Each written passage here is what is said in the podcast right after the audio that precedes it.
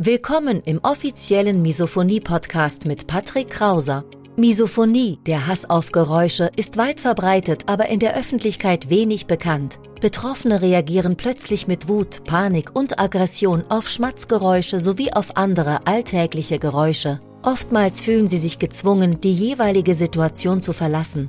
Dein Gastgeber und Wegbegleiter Patrick ist selbst betroffen und hat es geschafft, einige seiner Trigger abzumildern und manche sogar zu löschen.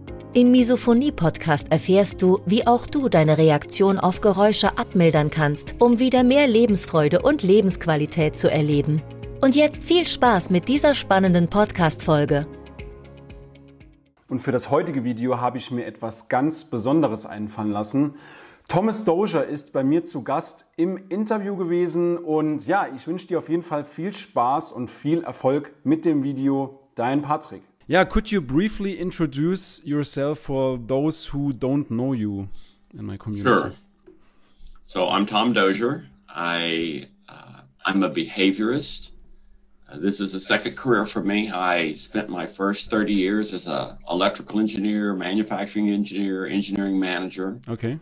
And then um, I had a chance to do something different. And so I went into uh, behavior analysis, which is a mm. science of human behavior. And um, I was doing parent coaching, parent training, parenting skills. You know, the three year old's hitting the baby. What do we do? 12 year old won't do homework. Mm. Nobody's listening.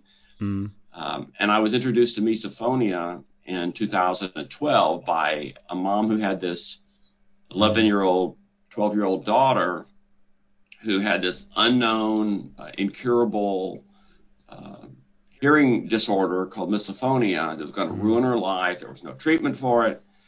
And, um, but the daughter had auditory, visual, and olfactory triggers. Oh, okay. And so I go, well, that cannot be a defect in your hearing system mm. if you're having three three different sensory modalities of triggers, right?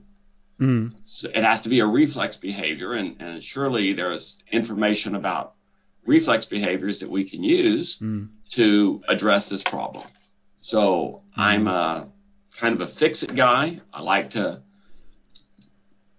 solve problems. That's what I did for my whole career as an engineer. So here was a problem. Here was this unknown thing called misophonia. Okay. And I thought, hey, I can, you know, I can do something with that. And so I just started trying to apply the science of behavior to misophonia. And luckily I was a blank slate, right? I didn't, I, I heard it was this hearing disorder. Turn my little light on here. Mm, but, but it was something more, right? It was it wasn't just a hearing disorder. Mm. And so I thought I had the time. My I was working as a parenting coach, a lot of volunteer work. I had the time to do it, so I just started looking at misophonia. Okay, great, great.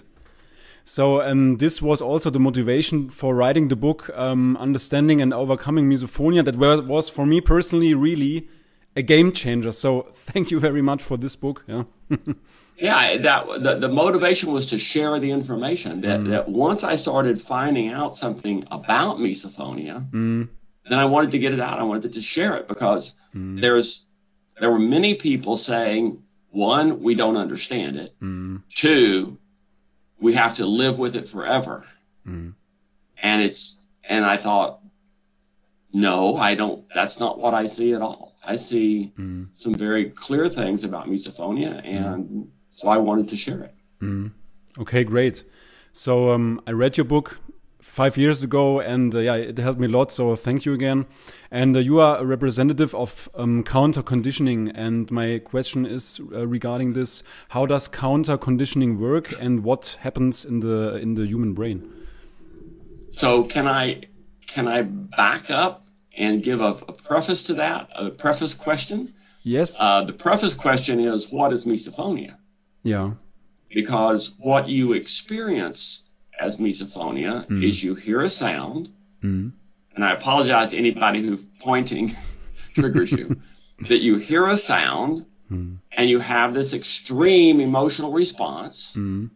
And then you have these horrible overall feelings, um, and you've got to get away. You have to make it stop. You have to run away. You you feel like you need to attack the person. Mm. So that misophonia feels like, seems like an extreme emotional reaction to a common sound. Mm.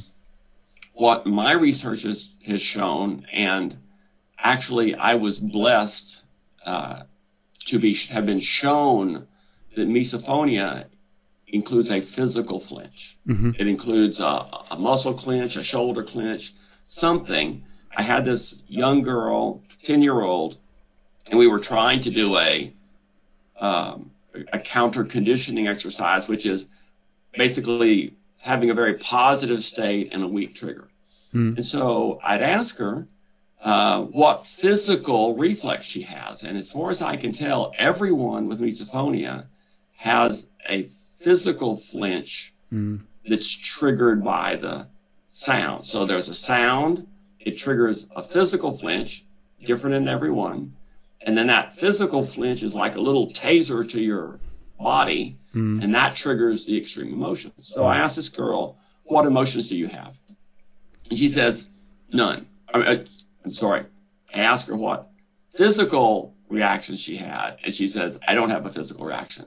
I just feel rage. She was very insistent. and so this was experimental days. I had a, a recording of her brother chewing, mm. had it on my audio editor so I could clip it down to a very specific amount, mm. uh, adjust the volume to get a very specific volume, had the uh, massage table laid out behind me here. Her mom was rubbing her shoulder back and relaxing her. And when the little crunch happened, we saw that. Mm-hmm. We, we could see her. She was moving over a quarter of an inch.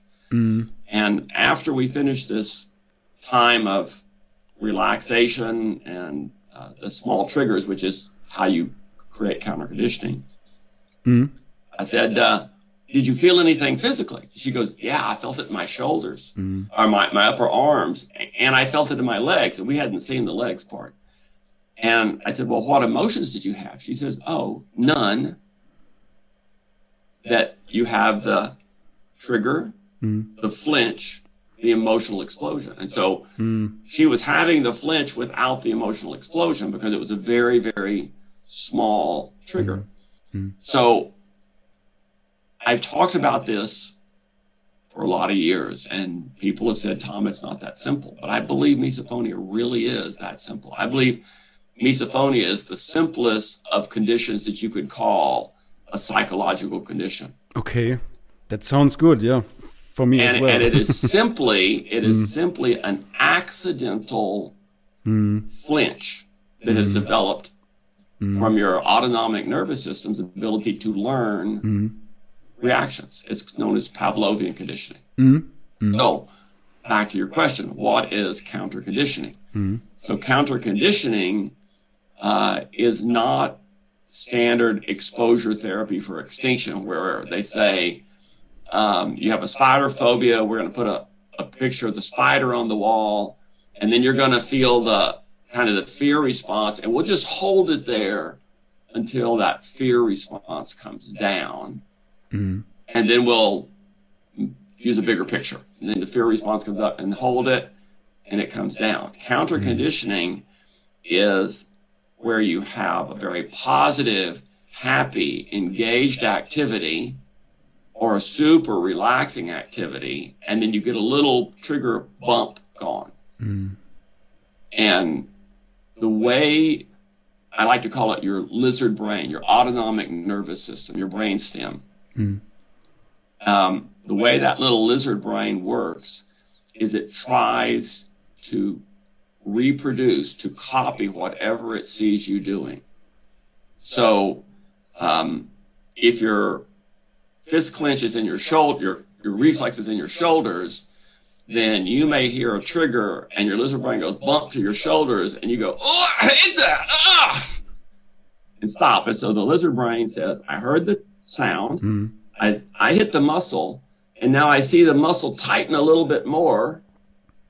And then relax, but it tightened, which means that what I, the lizard brain, did was what I was supposed to do because that's what you would have done without me. And it's just trying to copy what we do. So with counter conditioning, if it's crunch, boom, relax, or crunch, boom, tickle, move, weird, then it's it's not seeing that extra tightening, and so it goes. I'm doing the wrong thing. It would be like. You're, so you get very relaxed. Uh, trigger, boom, relax. Lizard brain goes, ah, that wasn't right. I'll do a little bit less. Trigger, bump, relax. Still too mm-hmm. much. Trigger, mm-hmm. bump, relax. Trigger, trigger. I give up. Mm-hmm. And in 20 to 30 minutes, your lizard brain will back down and stop zapping you. If you can truly keep that muscle relaxed, which generally is very hard to do. Uh, but it depends on the muscle. Now, uh, counter conditioning for a person who has a breath related reflex. I, I worked with a man uh, last night and he hadn't determined where his physical reflexes were when we met the first time because I couldn't make little sniffs or make little sounds to to get a very you need a tiny trigger to, to detect that reflex and he determined that his triggers was holding his breath. He felt it in his chest. And so if you if you have a little trigger and you feel it in your chest then that's probably your lizard brain is trying to stop you from breathing or make you breathe in Okay. Okay. um, and so he felt it in his chest, and then he tried slow, steady breathing, and it reduced the sensation. So, okay, that's that's the way of determining it's in his chest.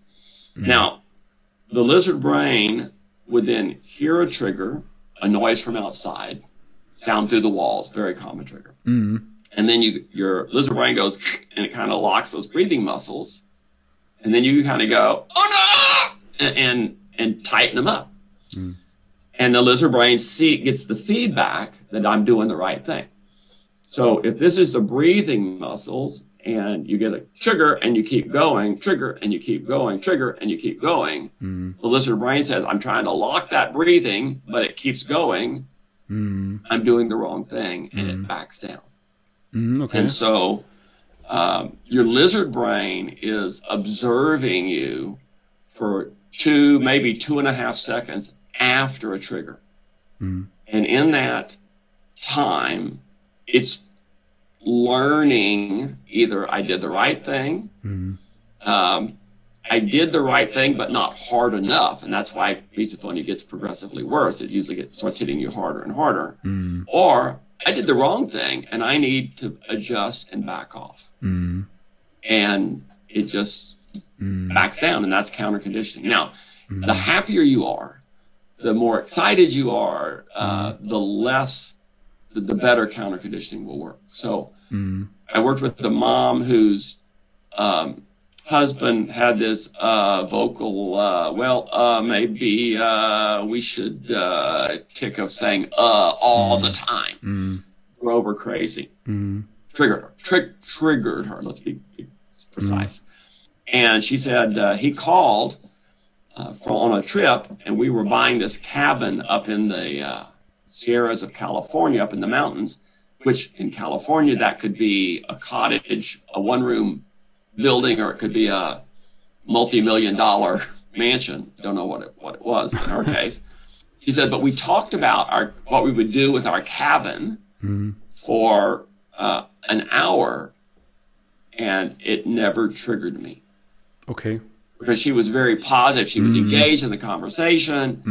Um, and, and so having something positive going on while you're being triggered, it, it didn't really counter condition her because she wasn't aware of the trigger. Mm. It, it wasn't triggering her. But mm. having something very positive allows that reflex to just die out. Mm. And that's counter conditioning. So it's mm-hmm. very gentle. It needs to be very gentle.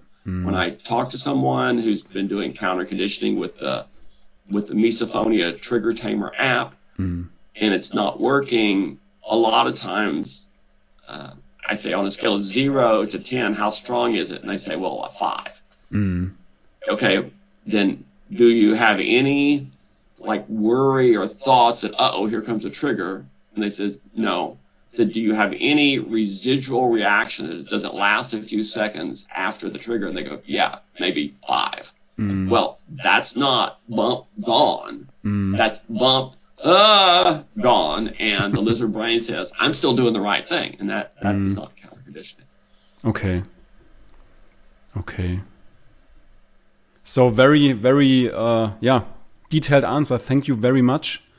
Um, I read also a lot about um, progressive muscle relaxation. Is this something that can go together with the um, counter conditioning, or what? What is your? So, yeah, thanks, Patrick. The the um, I had a transformative treatment experience. Mm -hmm. I think it was 2018 at the um, at the American Psychological Association meeting. I was mm. working with, uh, I was manning the booth there with Nate Mitchell, the uh, the treasurer of Misophonia Institute. He's a psychologist. Mm. Uh, he's also was a professor and talking about over the summer he had had a lot of individual clients, but he's going to have to taper his practice down for the when school was going to start. I said, "So, oh, you're not taking new clients?" And he says, Well, I'm not taking new clients except for misophonia clients because they're easy. And I thought, I find them very hard. Why do you find them easy? Mm. Because I had taught him about what misophonia was. So he had mm. taken what I had taught him and just was doing it much better. Mm. And it looked like the intensity of the work that I was asking people to engage in wasn't enough to make it move forward quick enough to get the right results. So mm. uh, I'd always believed in progressive muscle relaxation as a way of learning to relax your muscles on demand. It actually, progressive mm. muscle relaxation, which I now call muscle uh, training, relaxation training, mm. uh, is a well established way of developing the skill, not the knowledge, the, the skill, the neurological connections mm. to relax your muscles on demand. Mm. So I went back to my practice in, in California, Livermore, California, and I had a couple of people who were in desperate situations, and we did more intensive muscle relaxation. We did. I asked people to do one hour a day, mm. and with the with the misophonia muscle relaxation training app, mm-hmm. with that app, that's three to four sessions a day spread throughout the day. Mm-hmm. And in a week, you start to develop the skill of relaxing on demand. And relaxing after a trigger uh, reduces your anger burst. Mm. But relaxing and staying relaxed before a trigger, mm. then it's this is your muscle. Mm. It'd be crunch, boom, relax, crunch, boom, relax, crunch, and it and it enables counter conditioning. Mm. So I'm a very strong fan mm. of progressive muscle relaxation mm. uh, because it works so well. I have uh, paid to have an app called Misophonia Muscle Relaxation Training. Uh, so it's the yellow or gold head of the Misophonia apps uh, produced. And uh, so now I use that uh, in the in the treatment of people with misophonia. Mm. So just as a plug, it's a free app. Uh, there are uh, there are paid features that cost two dollars a month, mm. and you get that free for a week to try it without giving me a credit card or anything, and you can mm. you can try the app out. But it really develops the ability to relax on demand. Now, uh, a lot of people with misophonia have anxiety. Progressive muscle relaxation is a was developed as a treatment for anxiety. When you say, I feel tense, that's the same as saying, my muscles are tense. And if you will just relax your muscles, it will reduce the anxiety, the mm-hmm. tension, and you will be less susceptible to misophonia triggers. So mm-hmm. it's a it's a key part mm-hmm. for most uh, for all adults, most older teens, in terms of helping them be ready to do counter conditioning. Okay, great. So for me, it works as well. Very good. So um, the progressive muscle relaxation. Yeah, I like that too. Okay. Um, So let's go to the strategies um, that we can use for the daily life. Um, what are the best, in your opinion, what are the best coping strategies for outside noises like um, car doors, bass from the neighborhood, sneezing, sniffing, something like this? Um, okay, so let's distinguish a couple of things. First off, if you try to isolate yourself from all triggers, you will destroy your life. Mm-hmm. Agree. So complete mm. avoidance doesn't work. Mm. Um, but misophonia triggers increase in, sev- in severity with mm. experience because mm. you have that reaction of your body after a trigger and the little spots behind your eyebrow, which is your emotional reflex, which it is, it's anger is not a choice with misophonia. It's a reflex. Mm-hmm. And because it strengthens with natural experience, if you just try to endure, you're going to make it worse. So one of the mm. strategies is good strategic avoidance. Mm-hmm. So if you're going to be working in your home mm. And there's car doors slamming and people playing music outside, mm. then you need to protect yourself from triggers. Mm-hmm. Now, sound coming through the walls is a very low frequency. Uh, it's low frequency sound. Mm. The the walls strip out the high frequencies, mm. so you can uh, use a noise app. My the one I'm most familiar with is White Noise by TMSOFT, mm-hmm. and you want to use some thunder in there, some low frequency rumbling in mm. the noise. Mm. It's good. It's a good sound for you, right? It needs to be a good sound for you. But having that low frequency rumbling when you hear an extra outside sound, mm. it's low frequency. It fits right in with it, and therefore it it can avoid triggering you. Mm.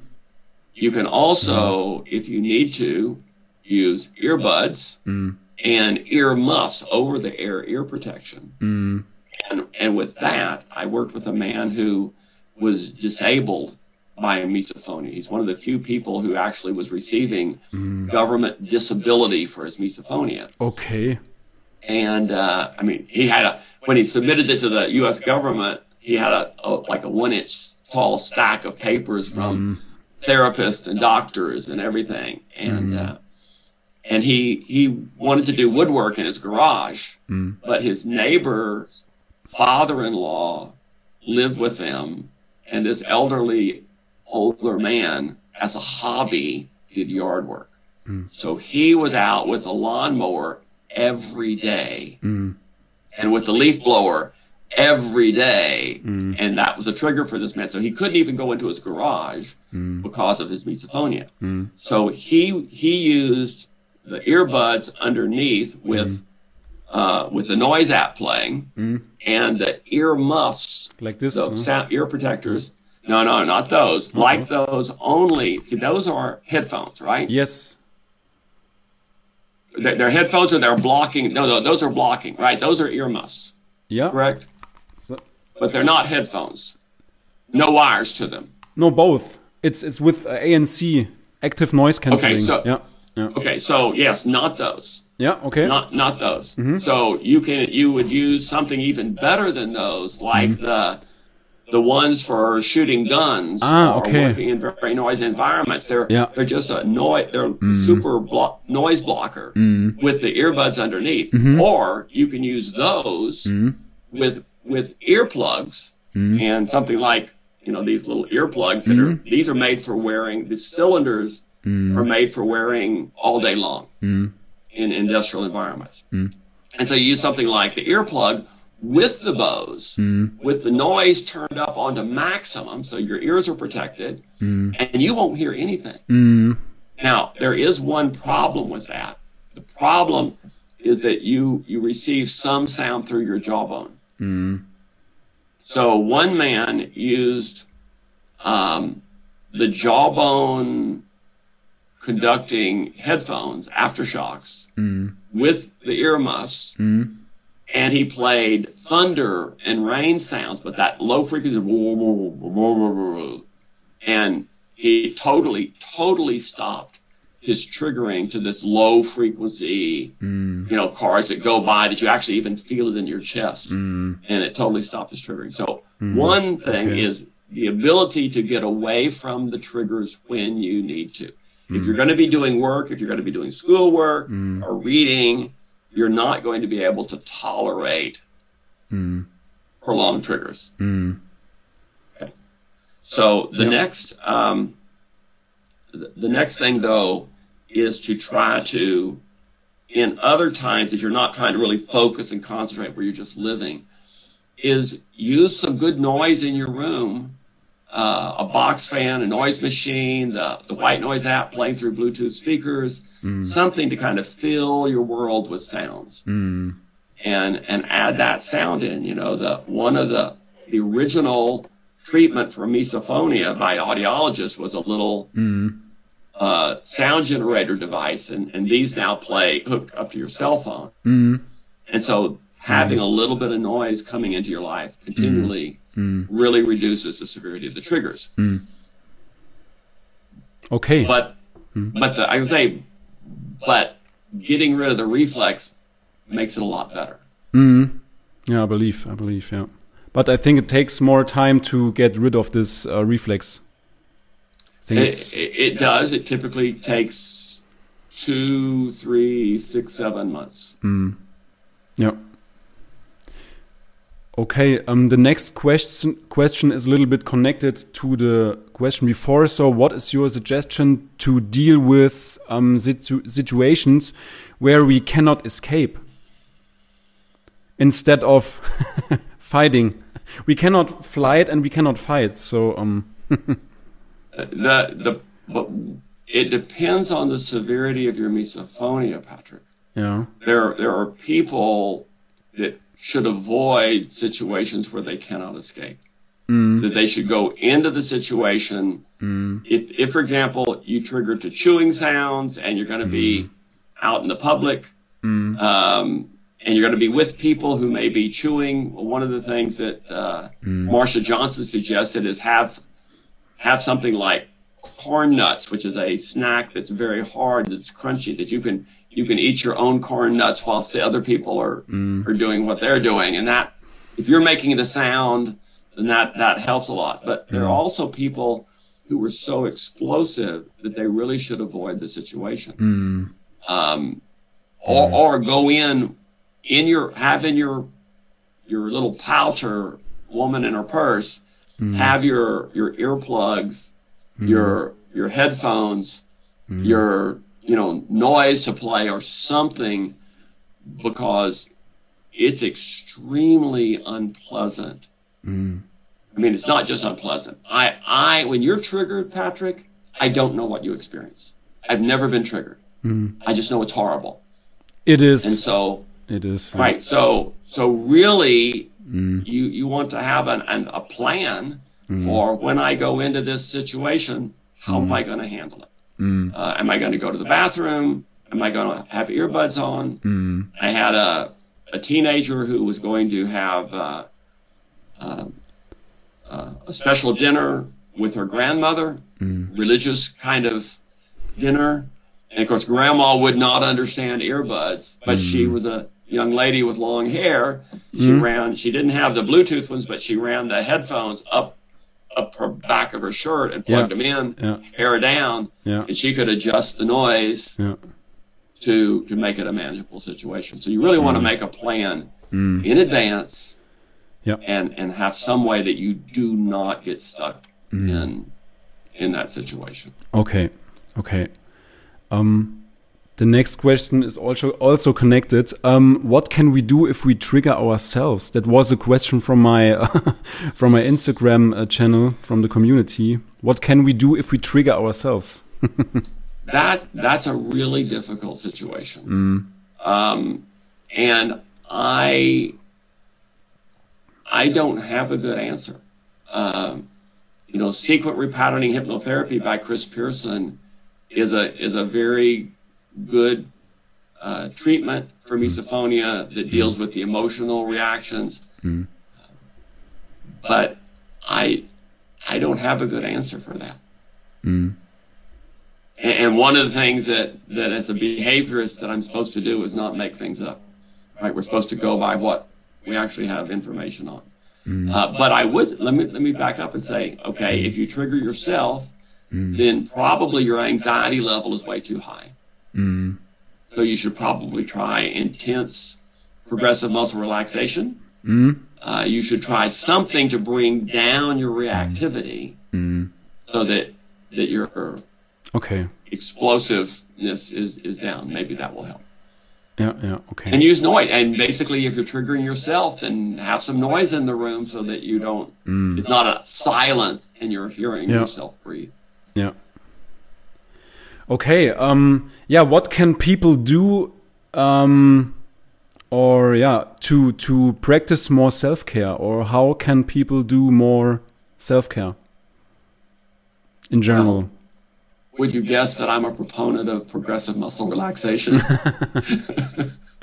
No, I mean, I mean something like um meditation, exercising, um yoga, and, and something so, like this. yeah. so instead of instead of meditation, Hmm? which is good for the moment, which brings hmm? you down, hmm? progressive muscle relaxation does the same.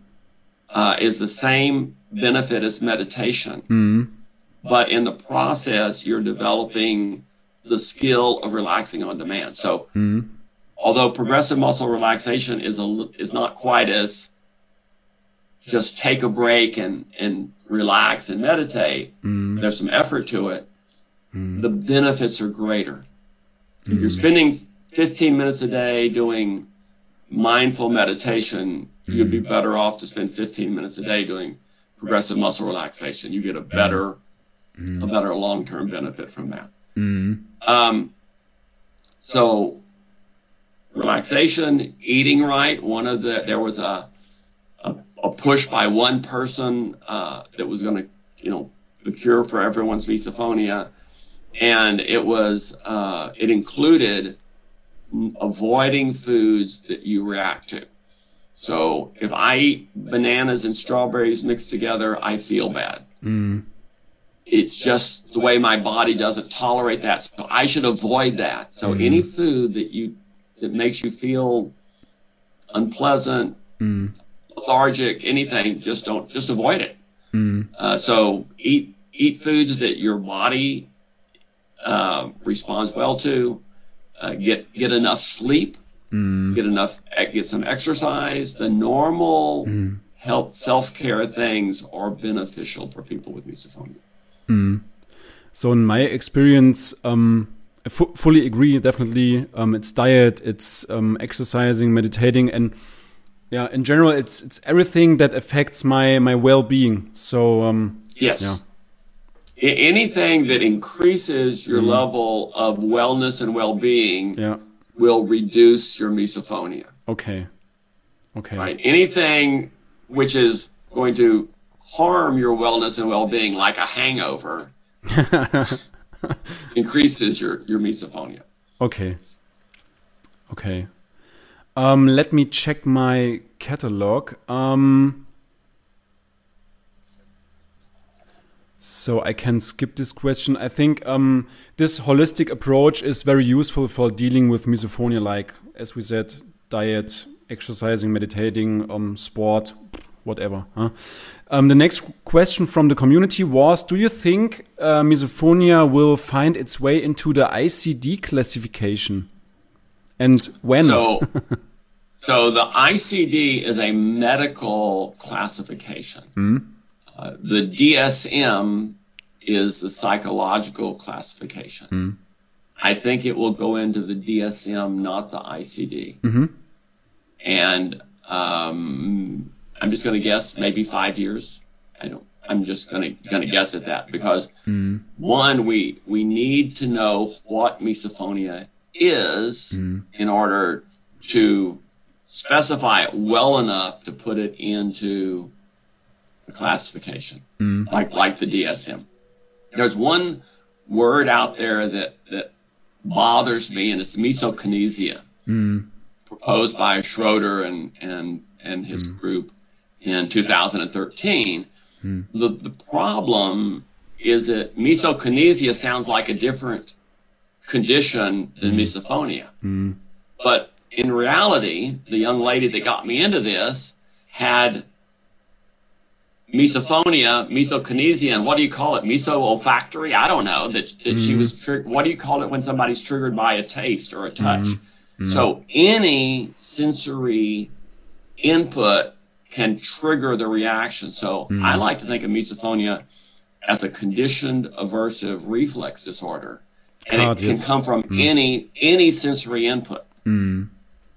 Um, but I, I and I believe right now there is enough confusion, uh, and some of it is intentional about what misophonia is that it may be ten years before it makes it into the DSM.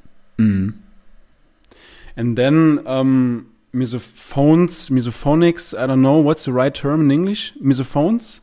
I don't know that there is a right term. I I googled it, but I didn't with find. people with misophonia. yeah, yeah, okay. And then uh, people with misophonia um, get uh, uh, official diagnosis after um, the DSM entry. You mean, or what? Um, so, what is the benefit if there is any uh, entry in an official uh, catalog?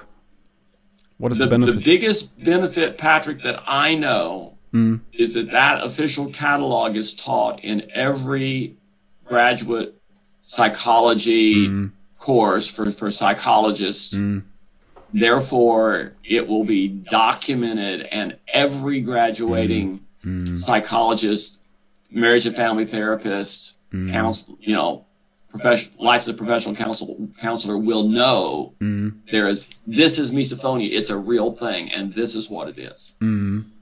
I mean, right now, if it was in the DSM, it wouldn't make any. It, people would be more aware of it, but you would still go to your local psychologist, and they may provide standard exposure and mm. response prevention, which is a treatment for OCD, because mm. there are people who say that misophonia is a subset of OCD, and so we should treat it like OCD, which is mm. absolutely incorrect. Okay. Um, two last questions, Tom.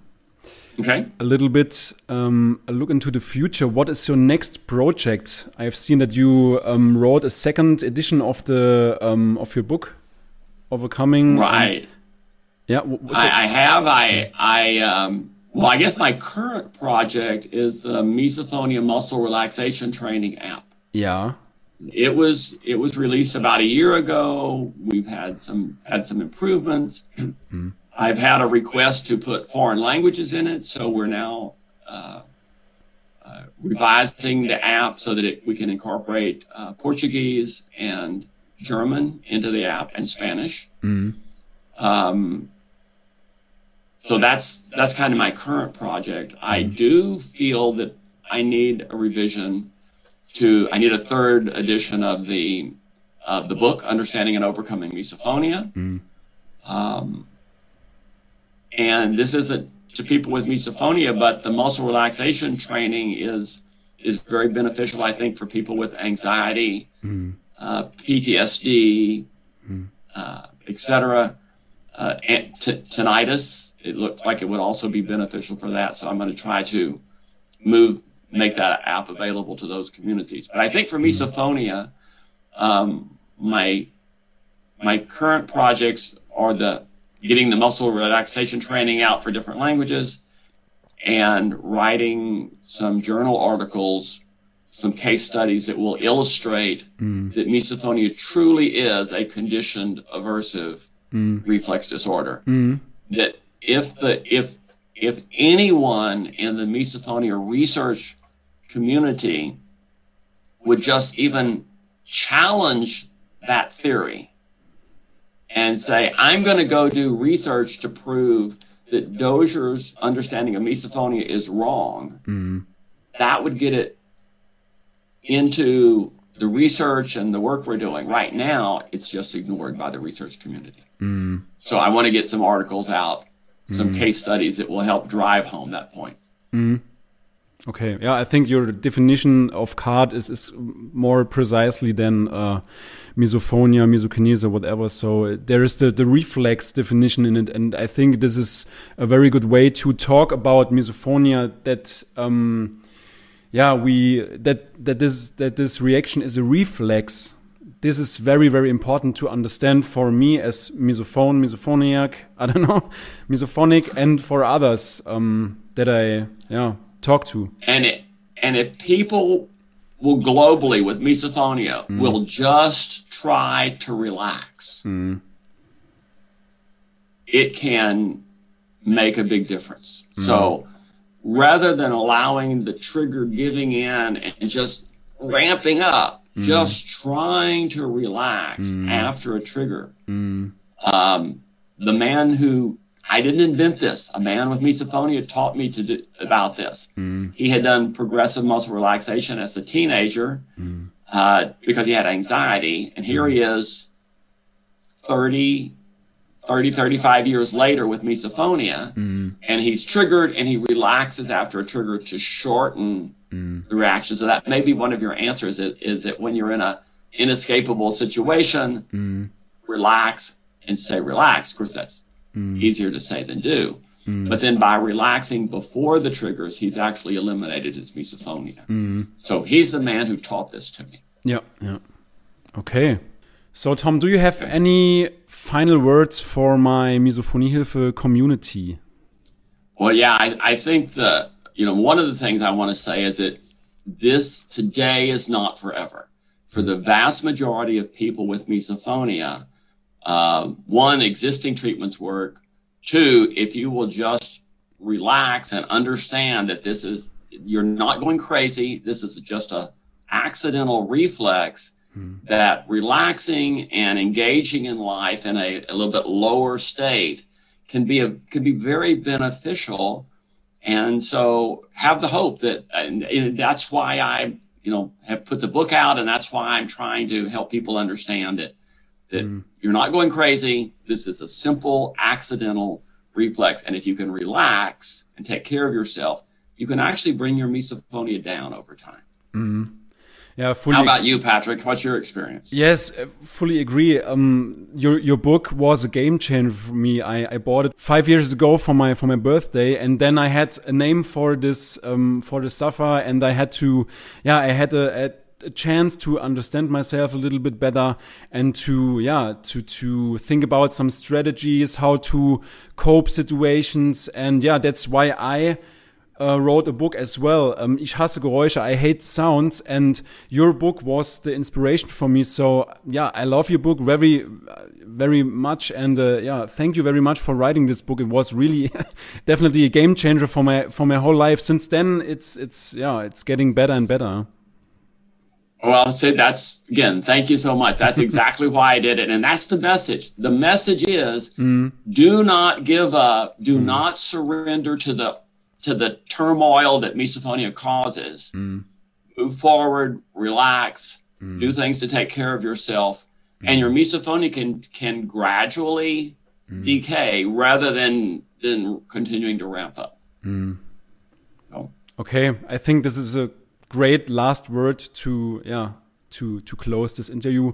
Tom, I really thank you very much for giving me the chance to to talk uh, about misophonia with you. And yeah, stay healthy, and I wish you all the best. Thank you so much, Patrick. It's been a pleasure. I appreciate it. Take care. Thank you. Ja, schön, dass du das Video bis zum Ende durchgeguckt hast. Wie immer findest du noch weitere Links in der Videobeschreibung zu meinem kostenlosen Buch, zum Beispiel Ich hasse Geräusche.